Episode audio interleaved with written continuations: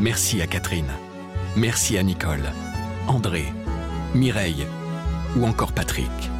Merci à toutes ces personnes qui, grâce à leur legs en faveur du secours catholique, nous ont donné les moyens d'agir chaque jour pour les plus démunis. Sur la terre comme au ciel, continuez vous aussi le combat pour la fraternité en faisant à votre tour un leg au secours catholique. Demandez votre brochure leg auprès de Corinne en appelant le 0805 212 213 ou sur leg.secours-catholique.org.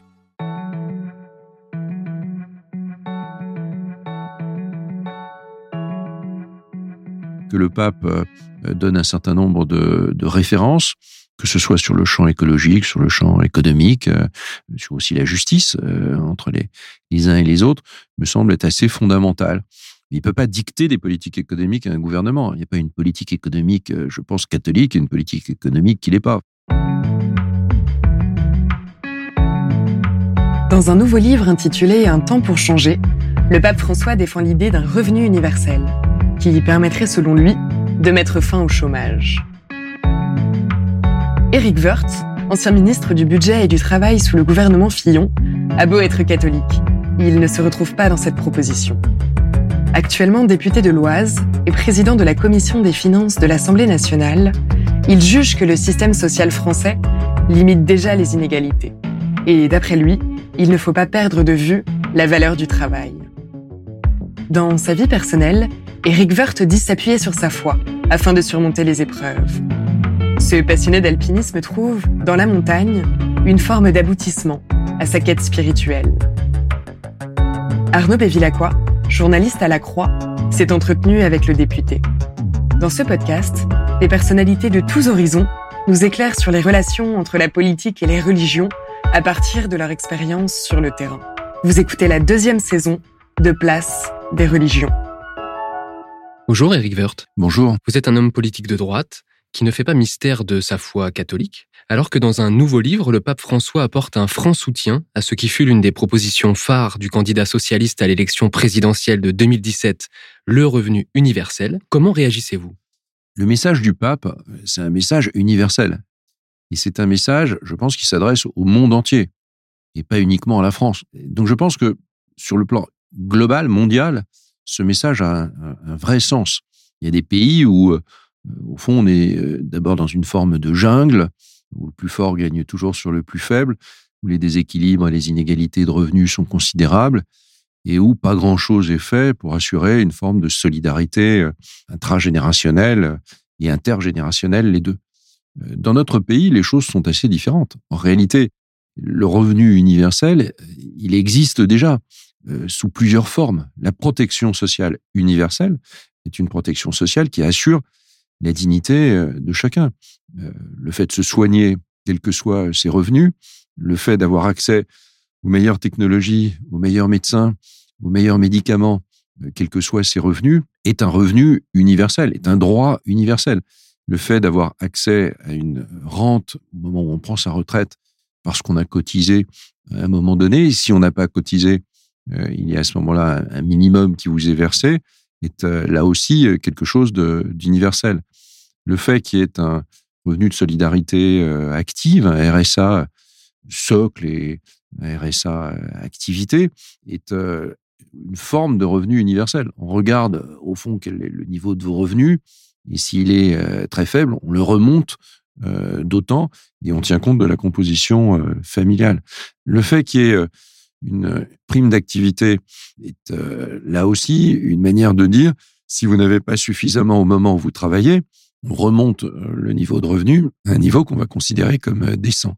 Tout ça donne, euh, me semble-t-il, une vision assez universaliste des choses, avec l'idée que on a besoin d'un minimum pour vivre. Alors évidemment, tout cela, je le dis, à un moment donné où la pauvreté augmente et où le sentiment d'inégalité est aussi très important. C'est toujours le cas au moment de crise. Mais je note quand même que l'ensemble de notre système social, dont on peut être fier, réduit euh, de manière considérable euh, les inégalités de revenus. Donc tout cela doit être pris en compte lorsqu'on lit les propos du, pape. Est-ce que quand le pape défend le revenu universel, l'ancien ministre du budget, du travail euh, que vous êtes, il prête quand même une attention et, essaye de, réfléchir autour de cette proposition qui n'est pas partagée par votre famille politique? Vous voyez, le système social que je viens d'écrire à très très grands traits euh, plein d'imperfections sans doute. Enfin, il existe et c'est un sacré filet de sécurité. Ce système euh, social, il est euh, vertical et il est horizontal. Les familles, par exemple. Il est dans la fiscalité, il est dans les prestations, il est un peu partout. Et c'est plus de la moitié de nos dépenses publiques. Donc c'est complètement inscrit dans, dans, nos modes de vie et au fond dans notre culture. Évidemment, je pense qu'il faut pouvoir évoluer sans doute. Euh, nous avions proposé, j'étais un porteur aussi de cette idée, qu'on essaye d'approcher une allocation unique et qu'on cumule un certain nombre de prestations euh, sociales pour les rendre plus lisibles, plus visibles et donc au fond euh, peut-être plus compréhensibles sur leur objectif par chacune et chacun, ceux qui payent au fond et ceux qui reçoivent et que chacun soit bien d'accord que le pacte social il soit celui-là. Je suis d'accord pour payer pour les autres. et je suis d'accord aussi pour recevoir une prestation euh, dont je sais qu'elle est payée par d'autres et qui donc engage aussi un certain nombre de devoirs de la part de celui qui, qui reçoit. Le fait de, se considérer dans, l'affaire même du revenu universel tel que souvent il est euh, annoncé, une sorte de droit global, on a le sentiment qu'on a le droit de percevoir de l'argent dont on ne sait pas d'où ça vient, sinon d'impositions euh, tout à fait considérables qui pèseraient sur d'autres. Euh, sans avoir besoin de, travailler. Ça, c'est pas possible. Le travail, il est fondamental. Je pense que le pape, comme d'ailleurs enfin, l'Église depuis longtemps, met en avant cette valeur travail, c'est-à-dire le, le, simple fait de travailler, la dignité humaine, elle passe aussi par le travail, et donc elle passe aussi par la capacité pour une société comme la nôtre d'avoir des systèmes de formation tout au long de la vie qui garantissent le fait de ne pas être décroché par rapport au monde du travail.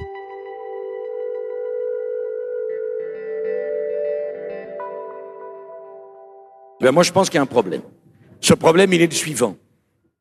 Il faut garder les 35 heures comme durée hebdomadaire, mais il faut laisser dans le privé comme dans le public ceux qui veulent travailler plus pour gagner plus le faire.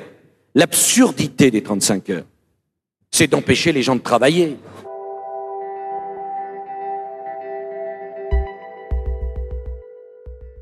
Dans ce même livre que je me permets de vous citer, le pape affirme qu'il est peut-être temps d'envisager une réduction du temps de travail avec des salaires adaptés, ce qui peut paradoxalement augmenter la productivité. Travailler moins pour que plus de personnes puissent accéder au marché du travail est un aspect du type de réflexion que nous devons explorer avec urgence. Euh, on est bien loin du travailler plus pour gagner plus de Nicolas Sarkozy en, en 2007. Qu'est-ce que vous en pensez? Je ne sais pas si on est loin de cela. La, pensée du pape est, j'imagine, une pensée complexe. Euh, et, donc, euh, elle s'adresse encore une fois au monde entier. On est un des pays où on travaille le moins. Je ne suis pas sûr qu'on soit le premier pays visé par les propos du pape. Je, je crois à une convergence sociale du monde. D'ailleurs, si on commençait par l'Europe, ce serait déjà pas mal. On a des systèmes sociaux extrêmement différents et des manières de traiter l'inégalité de revenus ou l'inégalité de destin euh, assez différentes euh, d'un pays à l'autre, même au sein de l'Union européenne. Encore une fois, je pense qu'il faut replacer les propos du pape dans un cadre mondial parce que sa vision, elle est nécessairement euh, humaine et l'humanité, elle est par principe mondiale. J'ai tendance à raisonner plus globalement. Au fond, combien de temps on travaille, nous, chacun, individu, dans sa vie entière? Euh, Au fond, quelle est la masse de travail qui est produite par la France? Et en face de cette masse de travail, bah, il y a une richesse produite qui se traduit en euros. Elle pourrait se traduire aussi autrement, mais enfin, elle se traduit en euros. Et cette richesse, elle permet de financer, par exemple, toutes les actions de solidarité euh, dont nous parlions euh, tout à l'heure. Et est-ce que, selon vous, le pape François est dans son rôle lorsqu'il s'exprime sur ces questions économiques, euh, ou est-ce qu'il va parfois trop loin en venant sur le champ politique? Non, je pense que l'Église, elle, elle, doit avoir, euh, elle doit avoir une vision euh, de la vie d'aujourd'hui. De la vie, elle est politique. Les choix politiques sont des choix collectifs, au fond. Il faut parler aux gens, euh, il faut parler de leur, vie, il faut les intéresser aussi de cette manière-là, et puis d'y apporter un complément supplémentaire. Ça s'appelle la foi, ça s'appelle le doute aussi, hein. ça s'appelle une certaine vision de l'homme que porte l'Église catholique, et que le pape donne un certain nombre de références, que ce soit sur le champ écologique, sur le champ économique, sur aussi la justice euh, entre les, uns et les autres, me semble être assez fondamental. Il ne peut pas dicter des politiques économiques à un gouvernement. Il n'y a pas une politique économique, je pense, catholique et une politique économique qui l'est pas. Enfin, Il y a une politique économique qui respecte l'homme. C'est au fond les valeurs fondamentales de notre pays et c'est les valeurs fondamentaux des républiques, quelle que soit leur forme euh, institutionnelle, mais des, démocraties. Il y a d'abord le respect de la dignité humaine et puis euh, on l'a construit autour de politiques euh, sérieuses. Et Jean-Luc Mélenchon, par exemple, affirme lire les encycliques des différents papes, le seul à gauche, revendique-t-il. Est-ce que vous, vous êtes attentif aux écrits des papes et en particulier à ceux du pape François? Sans doute pas assez, mais euh, le, prêtre de ma paroisse, celle de, Chantilly, euh, me le rappelle et, m'envoie assez régulièrement euh, lorsqu'il y a des, propos qu'il considère pouvoir m'intéresser. Je le lis tout à fait régulièrement. Donc je suis attentif et curieux. L'Église est une organisation au fond humaine, au service d'une foi et, qui ne l'est pas, enfin en tout cas pas directement, qui dépasse presque la condition humaine. Euh, pour y replonger après.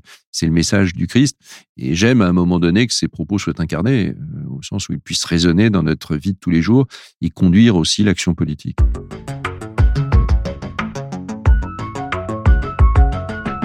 Et finalement, quel regard vous portez sur le pape François comme pasteur, comme homme? Euh, Est-ce que c'est une figure qui vous inspire, un leader important dans le monde aujourd'hui? Je pense que c'est évidemment un leader, le pape est en soi un leader important. Euh, le monde est très très divisé et les rapports de pouvoir sont euh, considérables. Donc, très compliqué de ne pas se faire écraser par ces rapports de pouvoir euh, quand on a juste la parole, au fond. Je suis partagé là-dessus. Je ne sais pas. C'est difficile de savoir s'il y a une influence ou pas au-delà des, des, cercles catholiques. Je ne le sais pas. Je ne le mesure pas. En tout cas, la parole doit être forte. Et elle doit résonner dans un État laïque. C'est ça qui est très compliqué. On est évidemment un État laïque. Donc la laïcité, elle, est au cœur de la République. on est dans le champ privé lorsqu'on est dans le champ de la foi et des religions. Euh, les deux ne peuvent pas être totalement euh, séparés, évidemment. Euh, ma culture est profondément euh, catholique, même si parfois j'aurais du mal à l'exprimer. En réalité, c'est ce que je suis.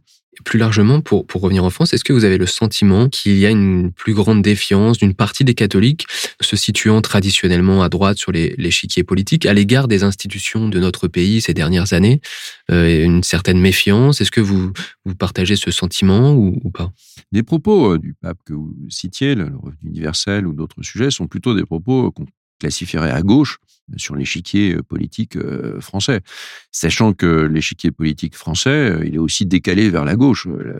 La droite française serait parfois une gauche social-démocrate dans, un certain nombre de, de pays. Donc, la droite française est une droite sociale toujours, c'est une droite qui milite pour la protection des uns et des autres, mais qui milite aussi pour l'idée que chacun doit à un moment donné fournir les efforts nécessaires pour contribuer à la réussite collective.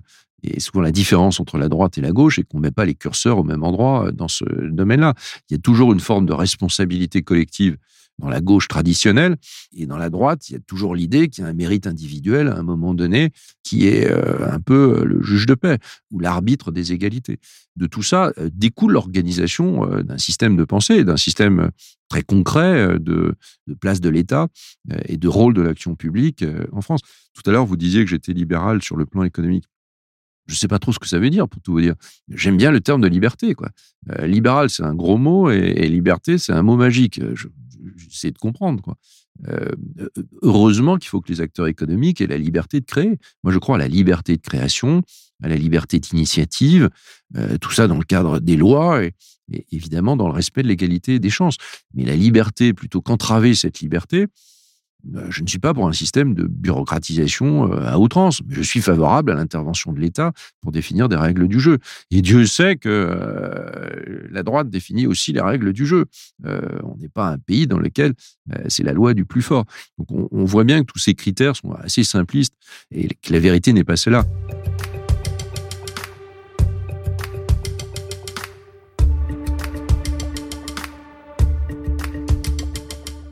Dans notre série d'entretiens sur les relations entre la politique et les religions, il semble apparaître que, de manière un peu étonnante, que les personnalités marquées à gauche aient plus de facilité à évoquer leurs convictions religieuses. Est-ce que ça vous surprend? Malheureusement, on, classifie les, souvent les catholiques. Alors, il y a les catholiques de gauche, quoi, comme avant, il y avait les, prêtres de gauche. Et, puis alors, les catholiques de droite, c'est les, conservateurs absolus, euh, d'ailleurs souvent un peu sans cœur, c'est des caricatures absolument épouvantables. Il y a des catholiques qui partagent la même foi, euh, avec sa propre interprétation personnelle, sa propre culture, ses propres doutes, mais ils façonnent aussi euh, les hommes et les femmes probablement euh, de la même manière. Avant d'être de droite ou de gauche, on est des hommes et des femmes, on est des Français, on est issus d'une culture, et moi je suis favorable au brassage aussi des cultures, dans le respect de la République et dans le respect de la capacité à intégrer des cultures différentes. Mais une fois qu'on a dit ça, on n'a pas à s'excuser d'être de droite et, catholique. Et, c'est pas parce qu'on est catholique qu'on est conservateur. Je suis absolument pas conservateur. Je, crois que la meilleure façon de conserver, c'est de progresser, c'est de changer, c'est de bouger. Je vais pas reprendre les formules célèbres là-dessus, mais c'est bouger. Vous-même, vous faites pas mystère de votre foi catholique. Euh, est-ce que euh, voilà, ça ne vous pose pas de problème de le dire euh, et d'en parler, ou est-ce que dans une société laïque, en tant que politique, vous, vous faites attention? Non, je fais pas tellement attention. je, enfin, je, le mets pas non plus en bandoulière. Si vous voulez, j'en fais ni, ni fier ni pas fier. Je, c'est ce que je suis. Euh, je ne vais pas le, renier. Et, je, crois qu'on doit assumer les choses. Euh, c'est pas très difficile à assumer. Je crois que les références et les valeurs euh, transmises par la foi catholique sont, de, sont au, fond de, des valeurs hautement estimables. Les mystères de la foi catholique, c'est euh, là aussi, comme je l'ai dit à plusieurs reprises, c'est plein de doutes et plein d'espérances. C'est tout ça, tout ça est mélangé. Et puis on essaie d'en faire humblement la synthèse. Donc, faut pas avoir peur d'avoir une religion, quelle qu'elle soit d'ailleurs. Il faut pas avoir peur d'avoir des convictions. Au fond, les religions, c'est des convictions. Il faut pas avoir peur euh, de tout cela. Il faut les assumer. Il faut accepter celles des autres. C'est une très grosse différence entre un certain nombre de gens qui n'acceptent aucune autre idée. Moi, j'accepte d'autres idées à partir du moment où il y a évidemment, euh, à un moment donné, un juge de paix. Dans la République, euh, c'est un gouvernement, c'est une élection, c'est le peuple. Le peuple dit comment euh, seront organisées les politiques publiques. Il ne dit pas si j'ai le droit d'être catholique ou pas, ça c'est mon problème personnel. Mais le peuple me dit comment je vais être gouverné. Et il faut participer à ça. Sinon, vous passez votre temps à suivre. Et la vie, c'est pas uniquement de, suivre l'autre. La vie, c'est aussi de tenter de temps en temps de diriger les choses et d'avoir de l'impact dans, dans les destins qu'on essaie de se créer soi-même.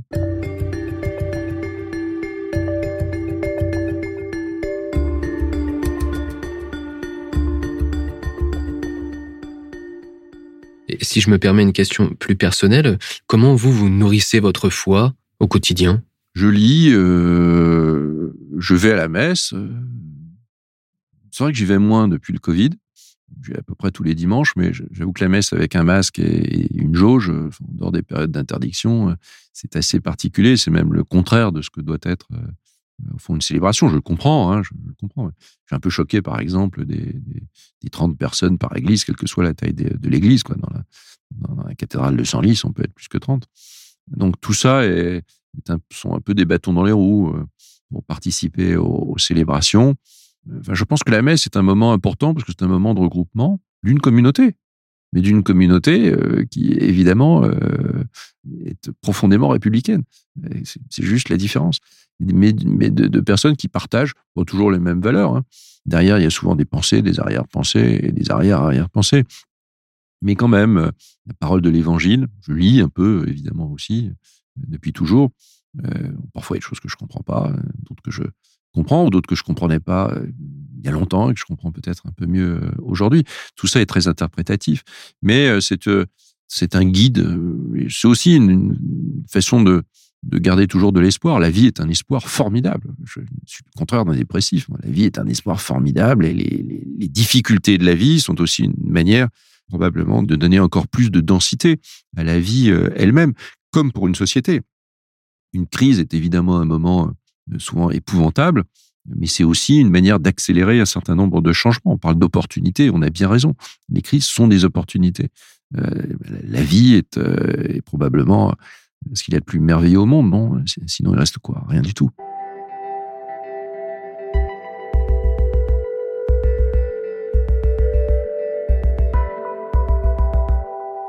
Est-ce que votre foi vous porte au quotidien et elle a pu être une ressource euh, dans votre vie politique quand il y a eu des difficultés, des épreuves? Oui, indiscutablement. Indiscutablement, comme chacun, et évidemment, je ne me, victimise pas, mais, euh, mais j'ai vécu euh, des épreuves. Et ces épreuves, on les surmonte aussi par la foi et aussi par le fait d'être entouré par peut-être au-delà de son cercle d'amis. Dieu merci souvent beaucoup et, qui sont fidèles, même dans les mauvais moments. C'est aussi l'idée de que, tout ça est transcendé, que finalement tout ça ne pèse pas, que ce qui compte c'est ce que vous avez dans votre cœur et dans votre conscience et le fait que ce soit reconnu, que la société ne soit pas une société accusatoire systématiquement accusatoire. Ça ne veut pas dire qu'on doit pas être dans une société de justice, mais la société, elle peut pas être accusatoire. Si euh, tout être vivant est, euh, déjà devant le tribunal de l'opinion euh, tout de suite, mon Dieu, quelle société épouvantable peut-on se préparer? C'est le contraire de la doctrine catholique. Et parmi les lieux qui comptent pour vous, il y a la montagne. Est-ce que cette passion de l'alpinisme, elle s'inscrit d'une manière ou d'une autre dans une recherche spirituelle, dans l'envie de, de se dépasser? Bah, je veux pas y mettre un contenu philosophique. Hein. D'abord, il y a un contenu sportif, et puis d'être dans un endroit où finalement la nature est, vierge, attaquée bien sûr par le défi climatique, mais laquelle la nature est, vierge. Et puis il y a l'élévation. Toujours trouver beaucoup d'images là-dessus, mais euh, il y a aussi l'accordé, qui est aussi une façon extraordinaire de vivre la solidarité. C'est une solidarité qui peut être euh, mortelle. Donc c'est une solidarité euh, engageante. C'est pas une solidarité de, pacotille. Puis de temps en temps, sur un sommet, il y a une vierge. Euh, on a posé au fur et à mesure du temps des statues de la Vierge sur un certain nombre de sommets. Et je suis allé sur plusieurs de ces sommets, que ce soit la Vierge des Drues ou la Vierge du Grépon ou, beaucoup d'autres. C'est c'est un moment assez émouvant au fond de voir cette statue qu'on croit ou qu'on ne croit pas d'ailleurs. C'est une une image protectrice.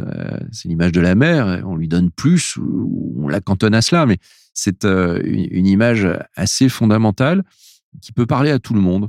Et c'est assez extraordinaire. Après, souvent, euh, beaucoup d'efforts, euh, une prise de risque, on aboutit au fond à quelque chose qui vous rassure totalement et qui est entre ciel et terre.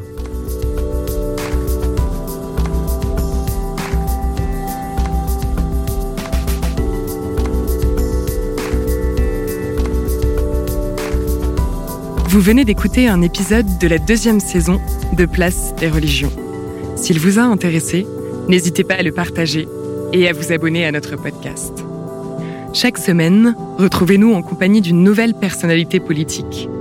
Place des religions est à écouter sur toutes les plateformes, le site et l'appli La Croix.